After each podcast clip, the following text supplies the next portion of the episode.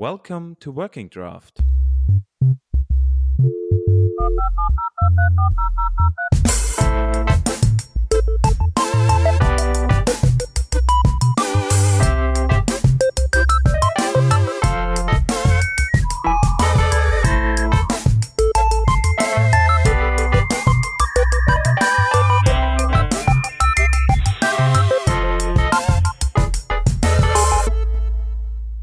We are here together with uh, Schepp and Stefan. Hi. Hello. Hello, Hans. Hi, yeah, my name is Hans, and we quickly want to talk about a conference that you both extended back in May uh, of 2019 this year. You were in lovely Düsseldorf at Beyond Tellerrand, right? Yes, that's true. Um, Fantastic. I didn't attend the conference, so uh, I quickly wanted to uh, ask you a little bit about the conference. How was it? Uh, how were the speakers? Chris uh, Schepp, can you maybe explain a little bit about the conference? Yeah. So uh, Beyond Tellerrand uh, happens in Düsseldorf, where I also happen to live. So that's a conference I usually never skip. Um, and uh, I uh, we were also we recorded almost one of our first podcasts there in 2011. So um, Mhm. yeah, it's basically our conference. Um, no, our, our like our uh, um, like Home, conference, so to yes, say. Yes, yes. Um, uh, and while Beyond Tellerrand started out as uh, having a good mix of technical talks and design talks, and then also meta talks, um, uh, what changed over the years was that I had the impression that uh, it got less technical and uh, more, not more designy, but more, uh, there were more of these meta talks and maybe also ethical talks and talk- talks that made you think about the, the big picture and also about uh, what we do in our daily work. And um, this year it was uh, very pronounced, and uh, that wasn't a bad thing. But uh, in in contrast, I, I really liked that a lot. So, what did you think, uh, Stefan? Um, honestly, I think it was one of the best uh, Beyond Tellerrands we had in a while. So um, I usually say that with with every Beyond Tellerrand that I that I attend, and I attended everyone since I guess 2012 or 2013. Uh, but this year, I don't know. This year it was it was kind of special. The talks, each one built upon the other one, uh, um, and it just got even better and better, which I didn't expect. And um, also the variety of topics was really really good and there were also some some nice technical talks for a change. So um, every now and then there's this one talk that that shows a weird css technique or uh, um, handles some some some super webby stuff and uh, we didn't miss out on on them this year. Um, i think i missed two talks though. Um, Okay, the one from from shirley and Dorobot, I guess, yeah, because we were prepping uh, uh, our, our Something. big event on the second day. Yeah. yeah. And what was that? Uh, what did we do? that's a good point, Yeah. right? Uh, what did you What did you do there? So um, we we quickly wanted to talk about uh, this happening because you had an interview there, right? Yes. So uh, that's something we we try to to do uh, more and more. Uh, not only visiting conferences and uh, watching talks and mingling with people, but also maybe uh, drag some uh, nice, interesting person to the sites and then conduct a, a very welcome and nice interview with that person and learn stuff also. Um, and this time, uh, Chris Heilmann, who also is uh, uh, like almost every time attending the conference, uh, was approaching us uh, and asking us if we'd like to do an AMA with him about the about Microsoft's move from from Edge HTML to Chromium.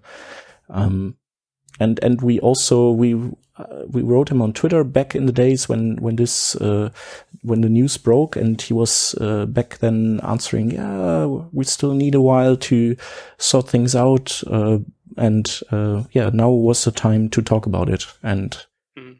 we did. Yeah, so it was it was basically the other way around. Usually we drag people in front of the microphone. Now this time Chris dragged us uh, to the microphones. It was rather spontaneous. So we we wired everything up just I don't know half an hour before show or something.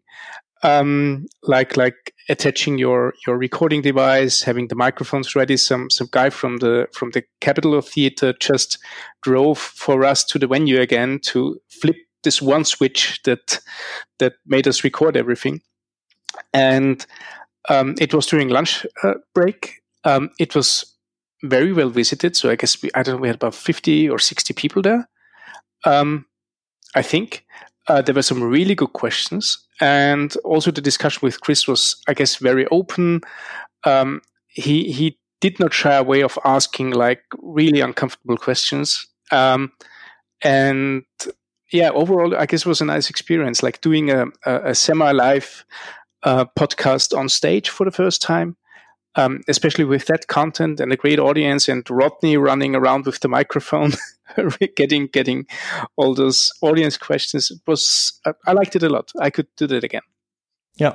That sounds fun. And also the uh, just to to make that clear, the questions were not just our questions, but uh, Chris had a sent a form around uh, on Twitter, and everybody could enter questions, even people not attending the conference. And uh, we were sitting there, and of course we also had questions, but uh, basically we we grouped uh, questions together and then picked questions uh, from like yes from from our inbox sort of, and uh, asked Chris about that. Can you maybe quickly give some keywords that you talked about, topics that you talked about uh, with Chris, so the people know what to expect from the interview, which is upcoming next? Well, it's uh, topics like why wasn't uh, um, Gecko ch chosen, and uh, what what made what what is uh, the compelling thing about Chromium? Um, what is Microsoft's take on uh, diversity regarding uh, browser engines? So is is it is it a problem to lose an engine, or is it maybe not a problem, but but a chance? Stuff like that. How's collaboration with Google? Was one very interesting question that got a lot of uh, discussion and and some really nice answers from Chris. So, and I guess the other one was when will the Mac version be ready? And mm-hmm. um, he said soon, and he kept right. Right now, the Mac version of Microsoft Edge is available, and I even have it installed on my laptop, and it's quite nice actually. the people need to hear this uh, themselves because the interview is following right up. So, uh, thank you for the quick, uh, quick review on Beyond Tellerrand this year. Um, for everybody who loves to join, there is a Berlin conference happening in November. Uh, so check out the website and if you have any questions, please uh, let us know via Twitter or in the comments. So enjoy the interview. Okay, thanks for All coming. Right. Uh, this is just a quick session on uh, what's coming up in Edge now that Edge is running on Chromium. We didn't plan much. We didn't plan a big presentation, although I have some if you really, really want to have one. Um, we uh, to make it easier for me to not just wait for questions and hopefully have people having clever ones. We invited the working draft people to record a podcast of that, so there will be a recording of it, which also means as I'm lazy, I don't have to write things down. Uh, so I just want to hand over to uh, to you two now to basically grill me on what's coming up with Edge, and you can ask your questions later on as well. All right, thank you, Chris, for the for the introduction. We are Working Draft. We are part of Working Draft. That's Schepp, that's me, Stefan, and over there there's Rodney. He has the microphone, so if you have any questions uh, uh, regarding our discussion, just raise your hand or shout or, or storm to the stage, whatever you like, and and ask a question, or Rodney will come to you with the microphone.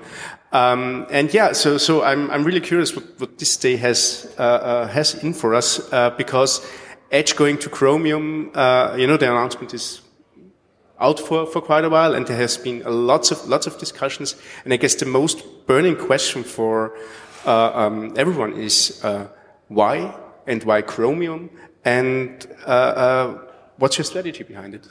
Okay. Um, in essence is we we listened to developers we listened to what people were doing it's it's quite easy for us to be like at events and say like well everybody should work for every browser and everybody should work with standards only and people do but most people don't and chromium to a degree has become a thing that is not only in every browser on mobile development, except for like iOS, but also in things like node environments. You've got the V8 engine in there. You've got Electron environments that are built on top of Chromium, and you got the Chrome embedded framework that is also an app platform that a lot of people are using. So we started to realize we released a browser, and uh, when we when we brought Edge out, we said, okay, we're going to be the most standard compliant browser ever. Everybody's going to love this. And then we tried it out on the real web, and almost every website was broken because people built to non-standard code in other browsers. So every browser that you release these days has to put a lot of cruft of other browsers and bad decisions from the past in just to run. So we realized like first of all, this is not exactly the success we wanted it to be, to get, to get like everybody on edge. And the bigger problem we found is that people didn't want to upgrade to Windows 10 all the time and couldn't upgrade like big uh, enterprise partners that have to upgrade 10 thousands of computers at a time, basically stuck with Windows 7. And we didn't want to backport Edge to Windows 7 but then we realized like if we want to support everywhere where Microsoft products are running, where Windows, uh, where Office 365 is running, where Visual Studio Code is running, if we want to support everywhere where that is with our browser, we just have to move to a different engine. That's why we picked Chromium. Uh, for two reasons. First of all, it's already there. We're using it inside Visual Studio Code, so we had a lot of uh, a lot of knowledge of it already. And secondly, it's the thing that everybody uses and it doesn't have many open source players in it.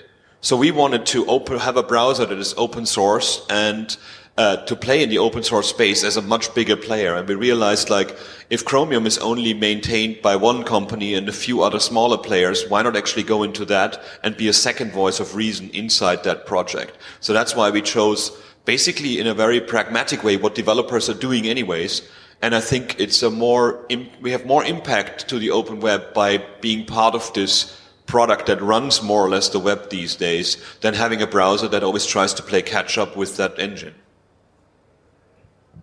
Uh, one thing that came to my mind was um, that maybe one aspect of this new this move to Chromium uh, has its roots in in the Edge team wanting more, but being like limited by the uh, by the big corporate that uh, all the structures that are in place and that are in place for already 20 years, like for example, the strong tying of the browse browsing engine to the to the OS, and then so which keeps you from being able to release often to release for other platforms, um, and then also maybe to backport. So I, I would assume, I don't know, I'm not an insider, but that the Edge team was working on that internally, and maybe it didn't just it just didn't work out. So this is your like a, a very good escape route also yeah, the, the problem was that uh, every time we wanted to upgrade the browser, we had to actually wait for the operating system to upgrade because that was how we rolled out software in the Windows environment, which was something that was proving itself worth in terms of security, privacy, and and uh, and performance of the operating system for years and years. But uh, me, as a, as a as a standards guy, I was always like, why would you hardwire the operating system and the browser? We have that in some. We had that in Android at the beginning as well. That's how we ended up with like lots of different Android browsers that we don't want to support these days anymore either. So now with the new browser, we actually have a, a, a cadence like any other browser. It's, it's an evergreen browser. It's going to be released uh, in like four different channels. We're to have the Canary channel, which is a nightly build. Uh, we have the dev channel, which is updated every week. So that's basically the a canary that really worked out that goes into developer mo- uh, into developer channel. There's going to be a beta channel. And that's for enterprises like these companies to start installing and then playing with it and making sure nothing breaks before it goes to the stable channel. And a stable channel will be what end users will then get uh, and we're aiming to uh, to get that out by the end of the year for end users, or that's the that's the higher goal that we do. We don't want to save fixed dates because we want to have a quality release, not just saying like we want to release at a certain date. We want to make sure the thing is making everyone happy. And uh, Microsoft has a lot of customers that, as you said, are very strict in their environment. So it's rolling something new out for them is kind of scary. So we got to make sure that, we, that it runs smoothly. So that would mean the browser is actually available on all versions of Windows, uh, back to Windows 7, I think, because others are not in support any longer. Um, it's going to be available on uh, on Mac. It's going to be available on Windows Server, and it's it's already on Android and iOS in the in the respective versions that we rolled out before. So you will have parity with what other Chromium browsers have, and it will be it will be available for you in these different channels, and that makes it much easier for us to roll them out. And we needed to separate the Windows rollout from the browser rollout because it was just not fast enough to get information out there. And how do you deal with what's already there, like old Edge versions and Internet Explorer, which to this day uh, exists and I think also exists for a reason because there's lots of enterprise software that needs Trident and everything? Uh, I was very excited that I finally can talk about it because we had it brewing for quite a while. Uh, the Edge, as we know it right now, is still supported until we come out with the new one, but then it will be replaced there will not be an, an, an, older edge except for maybe enterprise environments that lock down their update. But even then, we're trying to very much incentivize them to go up to the next version of Windows 10 because there's no point maintaining two engines. When it comes to the Internet Explorer uh, uh dependencies, and it's huge, you're right. It's just, it's very painful for us as web developers to think that this thing is gone and it's not. There's so many in investment companies, insurance companies, government websites that rely on Trident technology. So what we offer to uh, customers like that is to actually list the websites that need these dependencies that now when you go, when you go to Edge would open Internet Explorer.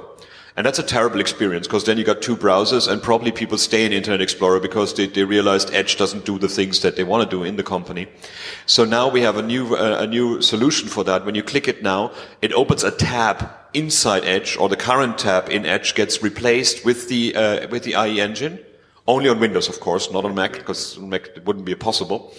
Uh, and you just do your surfing in there, and when you go to the next site that is, that is not part of that list anymore, then you actually have the Edge engine again. So it's a completely seamless experience to use these um, old enterprise or these old websites that need that old functionality inside Edge, and you still have the same like copying and pasting from one tab to another, and having your login uh, uh, in one browser and the other one at the same time, so you don't need to have two different um, identities as well. So for enterprise, we also offer different identities in the browser as well. So that's another great thing to do. So you can can have like your dev mode or your private your, uh, for your private users, for your company users. You don't have to use the same uh, the same uh, identity in the browser itself for that. And a lot of the things that came from IE and then became an Edge thing as well, like for example, Windows Hello, biometric logging into your browser with a fingerprint or with the camera, that is available in Edge and it's available in that Edge tab then as well. So you don't need to actually remember your passwords or use a third party thing, but you can use the Windows Hello security that is uh, two factor because it already has a chipset in the machine. You can use that in websites now as well. And this functionality, amongst other things, is standardized with W3C. This is not a specific thing. This is the FIDO2 protocol that other browsers are using for mobile browsing as well right now. So we wanted to make sure that the that the cool stuff that we showed Edge and hoped people get so excited that they upgrade to Windows 10 by seeing it, which they didn't. Uh, we we bring that to the standard track as well. So most of the what's not in not part of the UX or not part of a third party uh, or of a, of a service in Microsoft everything that is going to go into the new edge is going into the chromium core project. This is where the development is happening. So we, we, we see we bring everything back to that. So there's a whole commitment to open source that way rather than just using chromium and doing a lot of stuff on the side. So we already put like 400 pull requests into the chromium project in the first four months that we played with that and a lot of them have been merged already into other chromium installs and maybe go into other browsers as well depending if they want to do it. Uh, specifically, these are accessibility features. So the developer tools are now keyboard accessible and accessible for blind users. Um, uh, we also have the high contrast mode turned on for the browser in Chromium and for the developer tools. And we have um, other features like the read aloud feature and uh, um, basically accessibility is most of the pull requests that we did in and performance. So scrolling, soft, sc- uh, fast scrolling is now in Chromium as well. That used to be only in Edge. So if you have an animation on your side that lags, it, it, it, it, uh, it interfered with the scrolling of the page, which was super annoying.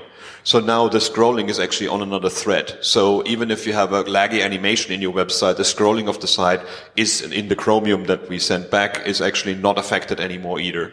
So a lot of the things that we learned from our customers that basically were enterprise needs are going into the Chromium project through this work right now.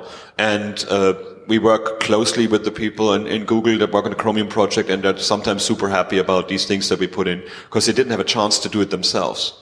Another thing we just announced was a tweet going out earlier that we're actually thinking about finally redoing a lot of the HTML controls that are in the browser right now. The color picker, the slider, all these things that seem so half-loved and not really working the way they should be. So we now need feedback from people. What were the problems with those things? What can be put into the next build of Chromium to fix those problems that have been around for quite a while, but nobody had the time to actually fix them because there was cool new stuff to innovate.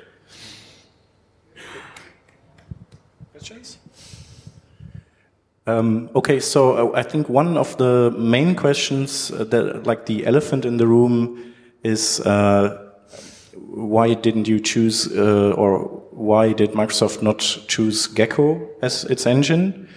But I think Microsoft aligns with many precedents in that respect, as, um, for example, Opera also did choose uh, Blink and not uh, Gecko, and um, and others as well, like, for example, Electron or VS Code. So it, it seems like probably also something to do with the code base, how easy it is to like work with it or integrate it somewhere. No, it was more a pragmatic decision. We, we, we saw what people are using and where we would have the biggest impact of being another big open source player. So we could contribute to Gecko and we, we share a lot of, uh, a lot of information with Firefox as well. Uh, the developer tools in Firefox are going to use one of our products soon and there's some, some co-working there, of course. I mean, all open source players work with each other. Otherwise we wouldn't have standards but we realized like it uh, it would not have the impact that it should have and it wouldn't allow us to do the things that we wanted to like backporting to windows 7 in, in environments especially the automation that chromium gives us the, the headless uh, uh versions and the, uh, the, the the chrome driver that we now actually do an edge driver equivalent as well. That's something that we needed for enterprise customers immensely and we realized it makes no sense to uh, not play in the product that everybody uses. So if you want to have an impact in open source, it probably makes sense to be in a place where people use your things rather than keep trying to actually work it out. I'm very, I'm very sad as a, as an old school web development guy as well to see like another browser engine go, but uh, if you see, if you look at it, we had made that ourselves. We did that to ourselves as developers by just basically choosing Chromium as the engine for everything that we're doing right now. And even worse, a lot of times you see like open source projects that only run on Macs. That's the next issue that we have to tackle kind of thing. And then we do that with the, uh, with the Windows subsystem for Linux and with the new terminal. So there's a lot of work going in that direction as well. It was just a very pragmatic move to say like, where can we make the, the best impact for developers and for our end users. And that was the Chromium project because that kind of runs a lot of what people are using these days. We would love other browsers to be bigger as well. We would have loved our browser to be such a, such an impactful engine anymore, but uh, it's not 2003. Times change. People have chosen. And that's kind of, yeah, we did that to ourselves. I guess there are several questions right now. You said uh, um, you made a decision because developers are um, not using standards, but look what, what Chromium is doing, and and I, I fear that it's, that it's uh, going to be even worse with one browser engine less. That um, no, that's that's, that's, that's, that's, that feels like kind of kicking uh, Firefox completely out of the game, because um, even when, when Chromium implements something wrong against the standard, uh, develop, developers would think, okay, that what, what Chromium does is a standard, and, and even if Firefox does some does it right, it, it developers would think Firefox is wrong, it's buggy, and and that is exactly the wonderful point where having another big player in the Chromium project can help with that issue. Right now the Chromium project was more or less run by one company. Now it's going to be run by several companies and one of them being a huge impact to the Chromium project. So we have a chance to bring it back on the track of like de facto standard is not a standard. We need to standardize these things before we can actually call it as something that should be used. So that was the whole idea of like, where do we, where do we make a difference rather than like, where do we, uh, I mean, it feels good to say like our engine does the right thing. But if, if other people use the other engine, then it doesn't really make much sense. So it makes much more sense to be part of the thing that is being used and be a force for good and a force for the standard call in that engine or in that coding uh, environment rather than let's uh, offering an alternative that is not being used. Um, I, I, if I may, just because it's connected to that, uh, uh, two, two follow-up questions, if you will. Uh, uh first, do you already have agency in the Chromium project? Like, uh, are you just contributing, or are you able to make decisions? Um, and second, um, in, in terms of making decisions, you know, uh, it, there was this rule back in the day that if two browser vendors um, have an implementation of the standard, it becomes a standard. So, how is decision making there? It's a it's an interesting one because that's the W3C definition that it needs more engines. In the what working group, it's a different issue. And you have like the origin trials, you have like things behind flags. So this will still go on, that innovation to do things behind flags, but we cannot call it a de facto standard. And I'm, I hope that things like browser prefixes will go away really, really soon because that was a lot of problems that we had with that. We contributed to the Chromium projects. We haven't made uh, any. Uh, uh, we, we, luckily enough, a lot of it has been agreement because we put a lot of things in there that was necessary for other browsers as well. So we didn't have any situation where we had to overrule each other. But I don't think that that will be that much of an issue because in essence, large corporations want to do pragmatic things of doing things. And if there's a standard for it, um, I mean, the Origin trial shows that uh, that Google as well is now now going more into a project that actually standardize these things rather than have something that only works in Chrome. The project Fugu is one of those big things that that we are actually contributing to as well. So this is the same idea we have to get new functionality out on the web is like in a standardized fashion because there's no point of us competing in this market if developers then have to implement three different things. This is all about developers. This sounds like a weird stance from Microsoft to come, and I'm not going to say developers, developers, developers, but uh, it's it's all about you giving us feedback. Where do you want this thing to go? We really, really want uh, want to build the right thing for developers, and uh, that means diverse developers. This does not mean the loud crowd of the internet that says like everything should be that standard that nobody uses, but also the people that have to build those bank websites and those insurance websites and just have to get the job done we're past the stage uh, where we actually can be in the ivory tower and saying like if you worked from scratch this would be so much better because 90% of what we see out there is built from components from other people or old projects that have to be maintained. So i think the uh, the pace of innovation hopefully will get a bit into a more sensible stack rather than browsers trying to compete on features that that basically are exciting for browser makers only. So we'd rather ask you what you need to do and what you need to have and put these features into the Chromium project rather than like innovating things and hoping they stick. That's one thing we did with developer tools as well. We, we have the same developer tools as any Chromium browser right now, but we actually went through them and slimmed them down a bit. We internationalized them. They're now available in 16 different languages, which they've never been before. Nobody in the developer tools cared about that, but we have maintain, we have projects that need that. So we basically, we put the internationalization options in. And this is what we want to do as well. Like, I mean, I myself am overwhelmed what developer tools offer you. Most of these things I've never used. Can we do a better UX in that? What, what would you expect in developer tools that are not in there yet? And that's where uh, Firefox, for example, is a great example. That, that change thing that I just saw in the Firefox nightly, that's amazing. The, the visual way of building grids, the visual way of building, um, uh, building animations we have a good chance right now to put that into any Chromium browser by, by telling our story that way, and I think it's a very important way to play with that. The standards process has to uh, uh, has sadly enough been kind of watered down by the dominance of one browser. So hopefully this will help us bring that more on track again. And yeah, um, with the project Fugu, I'm super excited about Chrome's direction, what they're doing with that as well.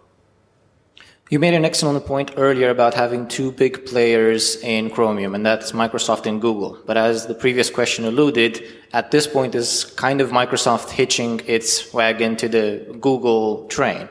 Now, what happens if there's disagreement? What, how is the risk of disagreement mitigated in this future relationship between the two companies?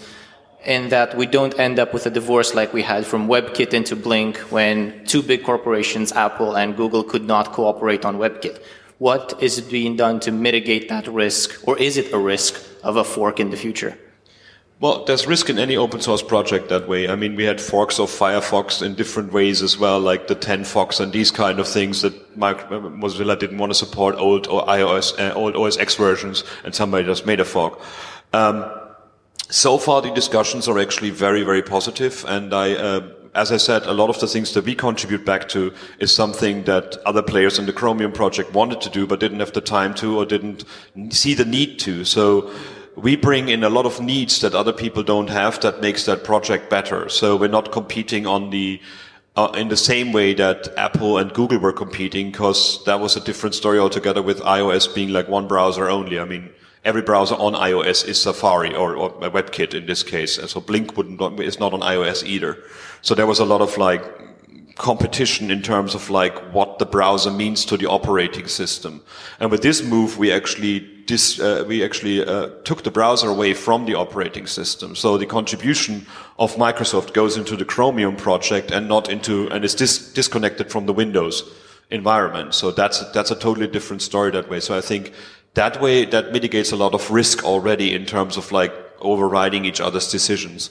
And uh, I mean, Google realized as well there's a lot of enterprise customers using their things, so a lot of our contributions help them to reach out to those people as well.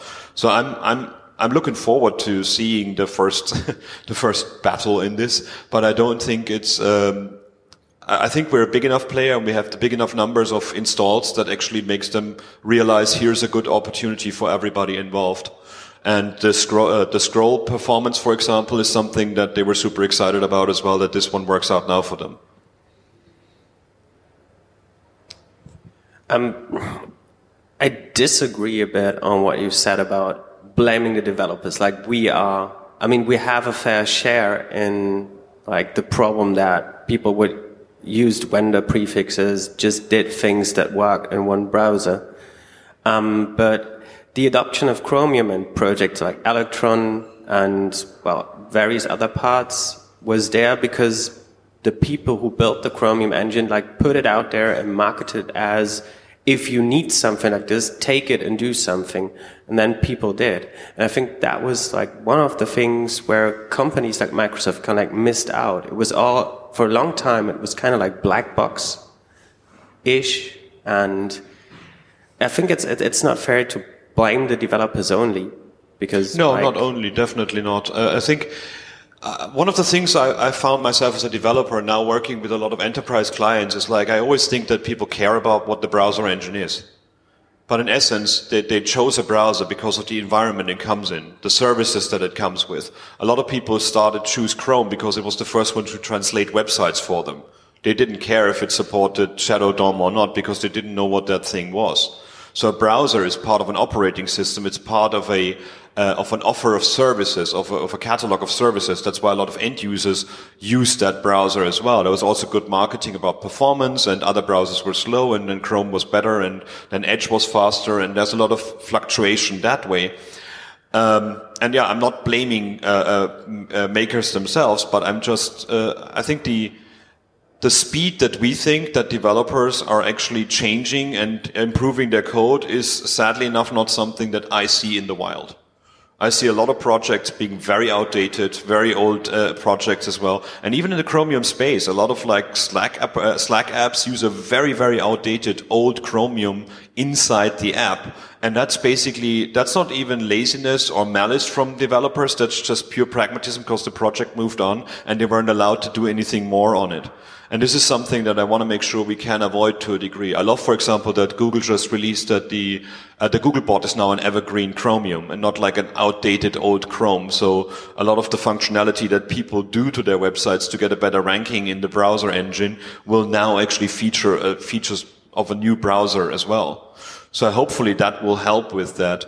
But um, we tried. We all tried. I mean, you remember, for example, Chakra Core was open source and we created the thing and said like, we even made it compatible with Node and put a Node shim on top of it and said like, try this out. What do you think? And the numbers just didn't come because not of malice again, not of that developers are to blame, but developers just were pragmatic and had to do the thing. 90% of the job that we have now in a development environment that moves as fast as like a startup is like, get this thing out of the door as quickly as possible. We really don't care how you get it done. And maybe that's something that we as developers should be standing up against and say like, hey, quality makes more sense. But uh, in the end, somebody pays us for doing these things and far too many things gets rolled out too quickly. And that's why you use the one thing that works. And that's how that happened. I think nobody did it out of malice and said like, I'm going to use Chrome because I hate Firefox. I don't think that's the way it happened. I hope. Hi. Um, I actually find um, a little bit refreshing the idea that you're mentioning that Microsoft brings that disruptive element to the Chromium team to make it more diverse and then not uh, ruled by one single uh, company or one single point of view so that the fact that Microsoft has been historically uh, more business focused, etc., etc., brings that element to the mm-hmm. Chromium team. And and then I what I would expect is that as uh, the both teams start working together, there will be some elements of disruption, and then that diversity makes a project better. Um, but I would actually also expect that over time those differences uh, will be less and less and less because of the collaboration. I would expect that both uh, the, the, the, both teams are going to be open to collaboration and understanding the other point of view and so on. And then it could be that there will be a point when both teams become just one single team, and then that element of disruption that Microsoft is is having now is going to probably disappear, and then that's one of the, the the, the things that I personally find still scary from the fact that Microsoft and Google are doing the same, are working on the same engine that dictates quite a lot what we what we do as developers and what web happens, uh, what what how well web is done today. And uh, I would like to ask you, what do you think about that, and how could that be addressed in the future? Okay, there's a lot to unravel in there. Uh, first of all, I want to I want to make perfectly clear we're not here to disrupt the project. We're actually here to contribute onto the project and bring things to the project that were not necessarily in there because there was no need by other players. It's not only Google as well. There's also Samsung in there. There's other needs that went to the Chromium project. So this is basically the big contribution. If you think about it, it's like uh, it's like other big open source projects. A lot of people started contributing to. This is not a battle between Google and us. This is basically us realizing this is what is being used. Here's a lot of features that Edge had, that end users need, that developers in our little world need, that should be great to be in the in the uh, in the Chromium project. So this is what this is this happening here. So there's no uh, no like oh god we're going to show it to them how it's really done. It's actually here's our stuff, here's your stuff, this is where it's going. The competition, like the competitive factor, when a, a big thing is for people ask me, like, so why don't you just use Chrome? Why should I use Edge? Is actually in these, that is in these services and in these products around it. That in the interface that is actually embedded into, uh, into the, Windows interface that you expect things to do, like the inking stuff, the the, uh, the simple reader mode. These kind of things will be in Edge, but they won't go into Chromium because they make no sense in Chromium. That's like it would be like shipping a CSS for your JavaScript uh, library that, that enforces you a certain style set. The idea is that you actually have the engine under there that does all the work for you, but the interface is built by other companies. So, for example, Vivaldi browser is also based on Chromium, but the, uh, the UX is completely different to all the other browsers out there. So we will keep innovating in the user space and making uh, services and ideas that only make uh, make part of the application, but not of the Chromium engine itself. So I think that is a wonderful way of like uh, separating these two, and you see this with other browser makers as well. So instead of putting things into the engine that is a de facto standard that others should be doing, we're concentrating on the things that are important: performance, security, uh, standard awareness, and compatibility with other engines.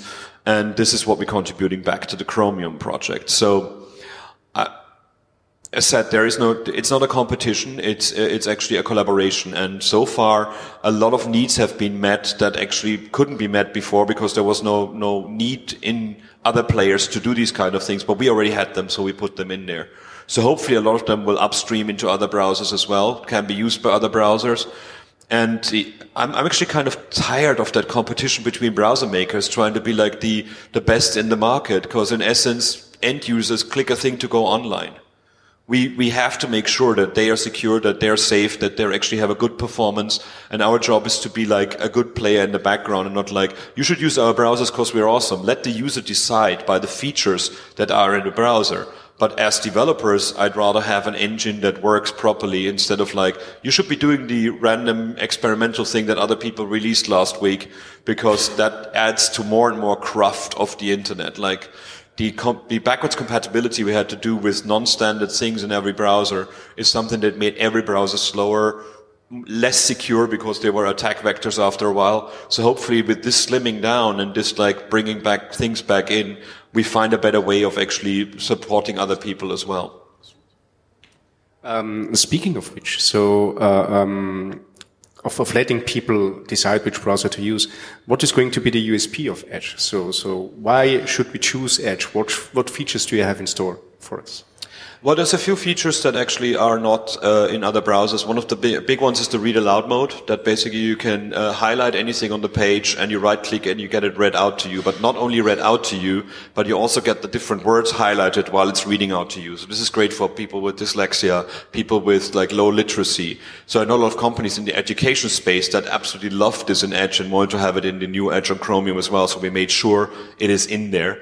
Uh, we also have uh, security features that are based on the Windows 10 environment, like as I said before, with the login in with Windows Hello is one feature that is available in that browser that is not available. It's standardized, so it can be in other browsers, in other editions as well, but that security is there for you. And a few things we showcased at the Build conference last week is a lot of little user things, like we we cleaned up the, uh, the, the, the, menus. We put icons on the menus to make them easier to understand. We made, uh, we translated them into different languages, which wasn't there before as well. We had the, we realized that 4% of Windows users need the high, need the high contrast use. That's a lot of people. And that was not in the Chromium project. And now it's actually in the Chromium project because Edge put it in there. And of course, the integration with our services, with Office 365, with, uh, with, um, well, I'm not saying Outlook online because most people are, use, are still using the app, but these services are basically the things that, that integrate really well into that, much like Google Docs tells you every single time if you want to use it offline, you have to use Chrome, which is another way why a lot of people choose, choose Chrome. So the, um, the user story, and I, I invite anybody to watch that build session that was going there. There's so much detail that went into the interface that make it actually a real browser for Windows 10. And then when we shipped it to uh, uh, to Mac OS, Mac OS, we didn't make it look like just any other Chromium browser on Mac OS, but we actually did the rounded corners and the things that you would expect on a Mac machine. So the buttons are integrated on the left-hand side rather than on the right-hand side of the Windows box. So we're actually playing with the operating system's rules with the when we release the browser out there. So that's hopefully something that makes people less disrupted in these kind of things as well we want this to be the browser to use with our office services, so to say, because it integrates quite swimmingly into them. Yeah, um, speaking of platforms, one question that uh, we got was also, sorry, just, is it available for Linux? There is a, uh, there's a need for Linux. We actually were wondering about it because we wanted to uh, we wanted to have it for Linux. Definitely, there is no time frame right now, but it's actually uh, backporting to Windows 7 was our most important thing. Mac OS is the next important thing, so that's the next one that's coming out. And Linux, we actually realized just lately that there is a huge need in the enterprise for uh, uh, for like virtual machines that run on Linux to actually have the browser there. Because we, we looked at the numbers of end users on Linux and it was uh, disheartening. So like, how much effort do we need to put in there? But Linux will be supported as well. Again, the more requests we get, the more engineers we can actually ask for to make it happen rather than just like, oh, why didn't you do it? Because we're also a company with a limited amount of resources. We don't, we cannot just clone developers as we need them yet. All right. Question from PPK. Um, how many versions will Edge be behind Google Chrome? How many Chromium versions? or will will you always say immediately implement the la latest Chromium? It's version? the latest Chromium version. It's an evergreen browser, just like any of the others. Okay. Yeah. Uh, that's and that will also be true on Android. On what? On Android. Uh, I don't know. Okay. I guess on Android it's just a skin over over the um, the web view, or something, just like on iOS. I guess on Android it depends on what you have installed there. Um, I don't know actually. Okay. I really I haven't I haven't got any in. Uh, I concentrated on macOS and, and Windows mm. for the moment. Uh, apparently, I'm not using Edge on my Android yet, but I have it installed, so I'm, I'm looking into that much more as well. Um, so we, we we just spoke about all the things that you added to the platform, that you added to Chromium, that you are going to add to Edge. Um, did you have to take anything away? Anything very Google specific, for instance, that that would have slowed down uh, your version of Edge? There is a few things that went into Chromium that have stops for things that Chrome uses that we uh, we took out, and uh, uh there's a list of like 50 different things that we took out of it, but it wasn't that much. It's not as bloated as you would think it must be. It was much more rewarding when we actually created the original Edge and took out like all the craft from in, uh, from Trident engine to put into the new browser. But there wasn't that many things that actually uh, uh, had problems with it. The performance is really, really good so far, but that's because we're actually a brand new browser and uh, Chrome does a lot of things extra on top of the Chromium. So I'm actually getting very tired of this, like, look, we're like 50 milliseconds faster than the other browser because that changes every month as well. I'd rather just hope that my browser doesn't kill my battery. And that's also up to us as developers how we implement things. There's a question over there. Yeah. I know you can't speak for the competition or predict the future, but uh, what's your personal take on how this will unfold? Because once you roll out, uh, there will be less diversity, but we're not still not down to one implementation of get element by ID. So how could this unfold? Over the next years or so. We don't have one version of get element by ID? What? Yeah. So there's still, we're in this in between state. Less diversity, but still not one rendering engine. So could it be like this will be problematic for the competition for Firefox so that they, their market share gets less and less significant? And I don't know. I don't know. I mean, like, I, I, really don't want the market share of Firefox to get down. I really love the, the company to bits and I love what they're doing. So I'm I, I want diversity in the market still. I don't want one engine to rule them all. It's a pragmatic move that a lot of people want to have.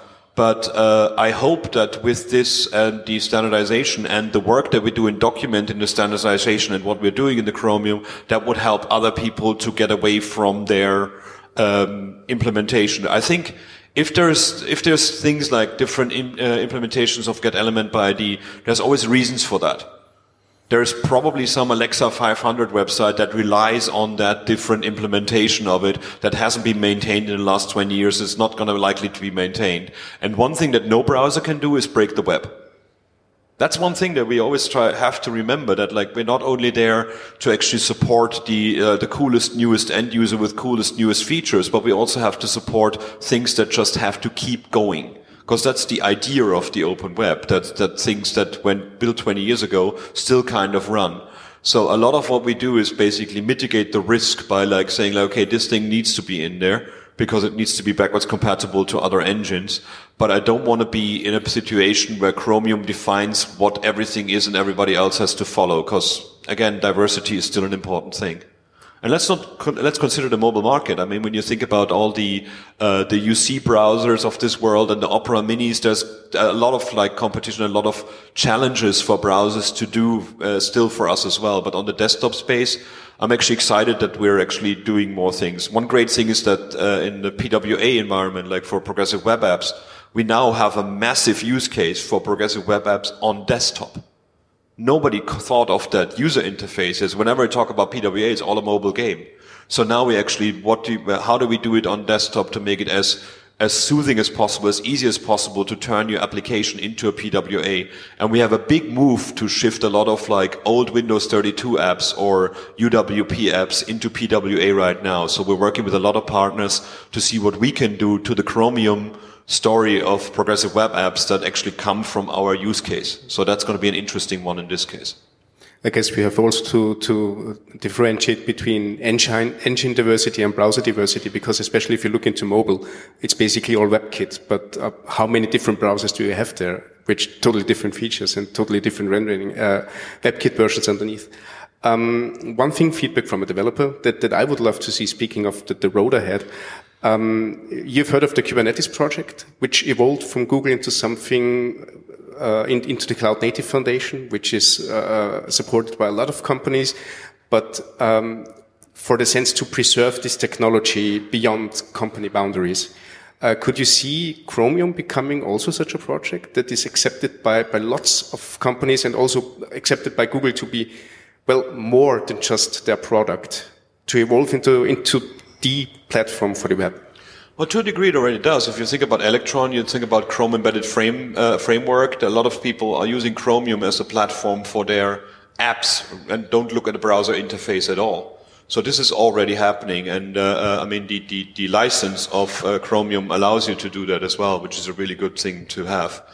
Um, yeah, I mean, I, kind of like it somehow becomes a, a bit of misnomer that it's, Chrome and Chromium is so close to each other because a lot of people are using it and not building Chrome on top of it. So hopefully that will be the understanding that we have there as well. And especially when it comes to the headless space and developer tooling, there's a lot of work being done that actually just uses the engine. And uh, I mean, we just announced Visual Studio Code as cloud native as well. That basically you don't need to install the machine anymore. You can run it from a VM or you can run it from a third party remote server. So that's something where the, I can see the nearer future going anyways, that we're not only gonna have not Outlook on our machines anymore, but not gonna have our editors on our machines anymore and just use a browser to actually use the editor in that thing. Things like uh, um, StackBlitz work like that as well, or um, uh, what's the other one? Code Sandbox. Yeah. So there's lots of in, there's lots of opportunity in that one as well. So hopefully, this move for from us also in uh, we have a big big com, uh, a big big connection between the Visual Studio Code team and the Edge team now because of that move as well. So there's a lot more interaction between the two of us, building developer tooling, talking to the browser tooling, and directly going into into Visual Studio Code for everything. I mean. I set my breakpoints in Visual Studio Code by now. I don't do it in the browser any longer, and I don't write console log any longer because it's not 1994.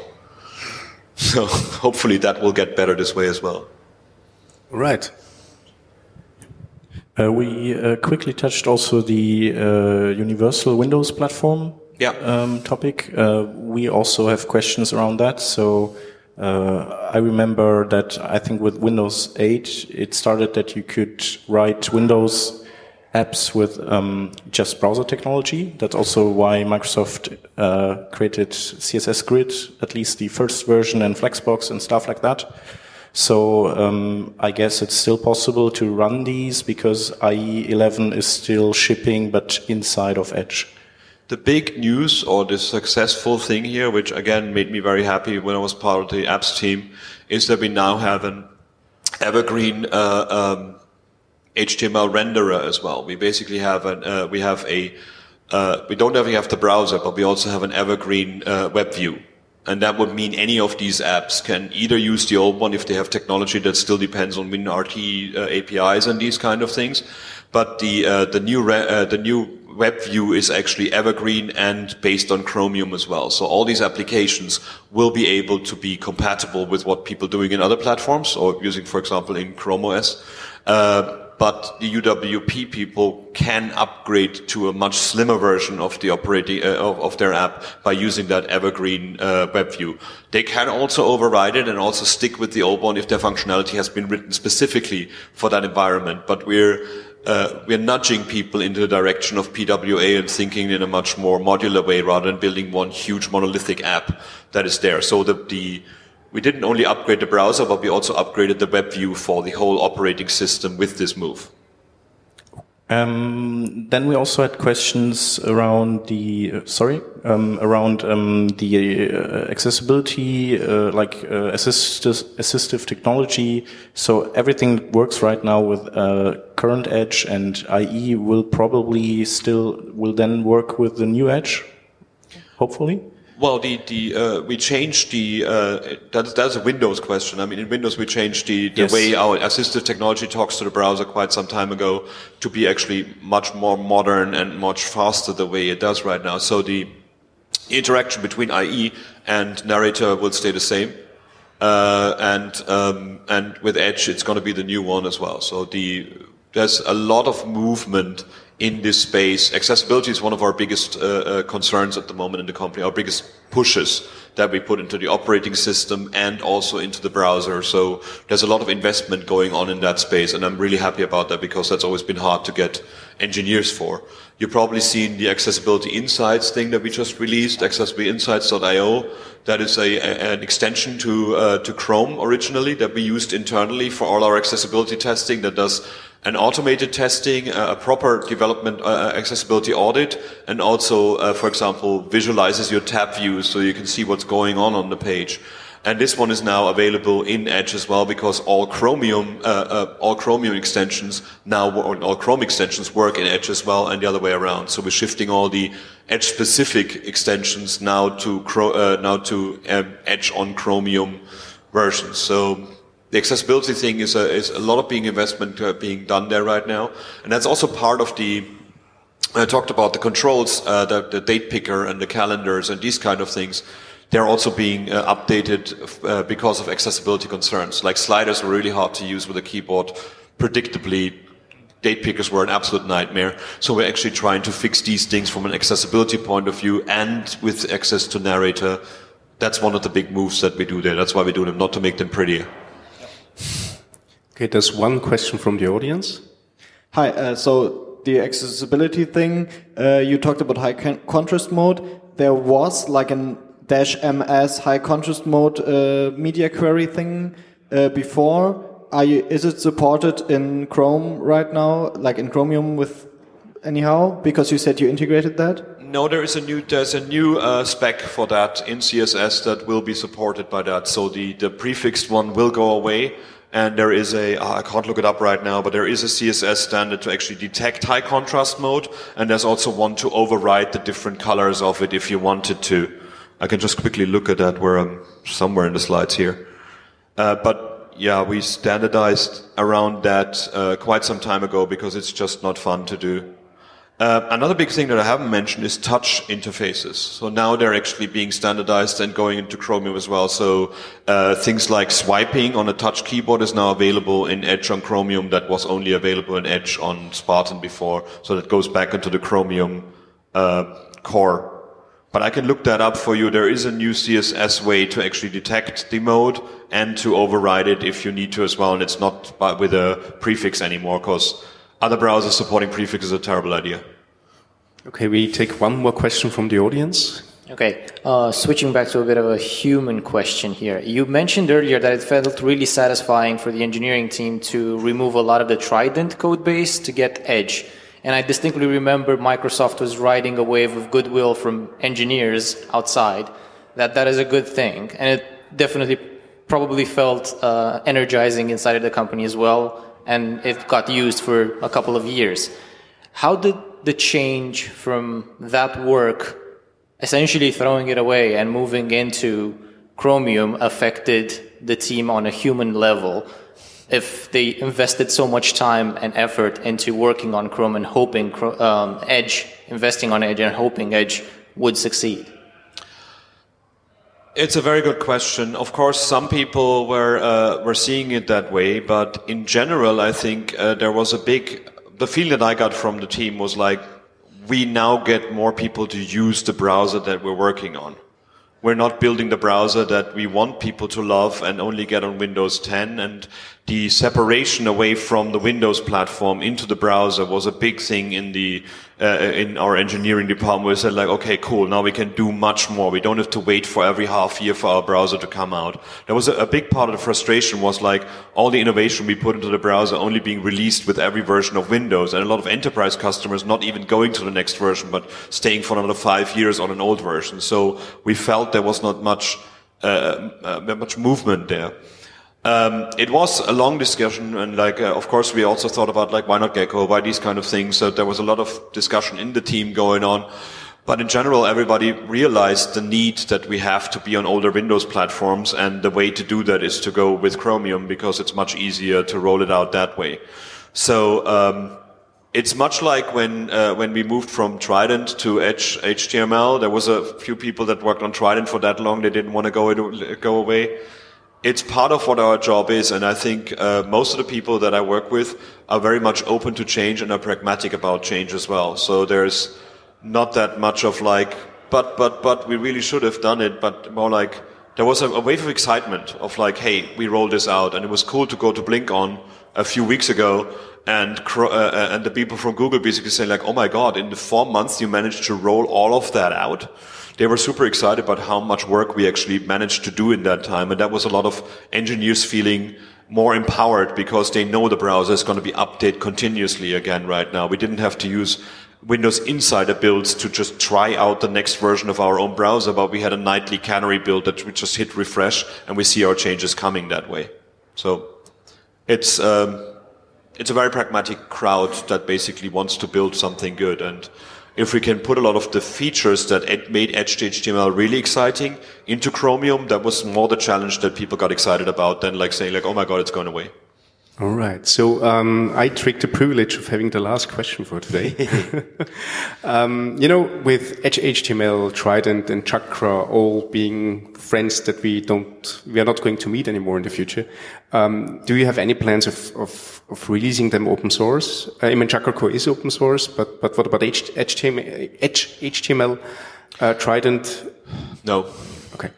The reason is basically because they're so in, intertwined with the Windows 10 platform. There's no point to actually run it anywhere else. So basically, what you would do is you would uh, you would use outdated technology that's replaced by one that's better in the operating system.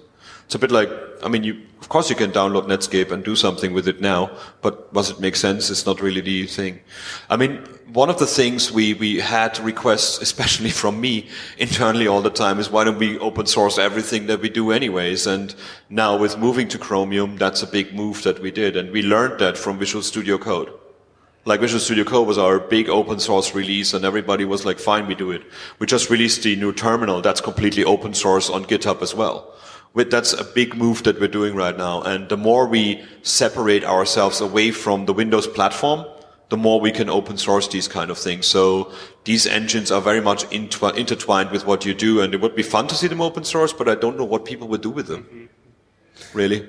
Right. So uh, thank you very much. Uh, uh, it has been a very interesting discussion. So uh, lots of new insights, lots of great questions from the audience. Thank you so much for participating. Um, and you are going to listen to the whole recording of this on workingdraft.de sometime in the near future. I don't know how, how big our backlog of releases is right now, uh, but we are going to push it up, cut it, and release it online.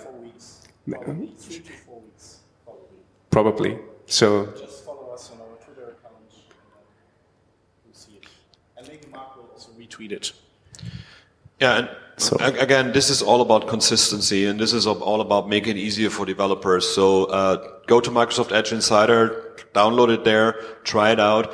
Again, I'm so happy that I can have five different versions of Edge on my machine right now, and that was a big problem with others that you had one of them, and then you had to put a VM on another to actually try that out. So you can have the uh, Canary, the dev build, and the, the, the full build well, not the stable build of the new one, but the full build of the old one running on the same time on the machine. And you will see the difference between those as well.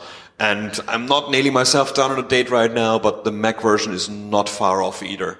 So uh, I've been using it for half a year on my Mac, and I'm super happy with it as well because I don't want to remember my uh, data that I put into different forms in eight different browsers and and automatically fill it in there. So this is coming as well. So we want to make it easy for everybody to do the right thing and to build standard based environments. And this is why we're actually moving to this. And this is what everything that we put into Chromium as well is an explainer on GitHub about the functionality and how we're actually sending it to the W3C and get it standardized as well. So all the things that are coming not in the UX of the browser, but in the engine itself, will be for you to read up on GitHub as well and give us feedback on that. So it's a completely open process, and that's a very new thing for us in the browser space.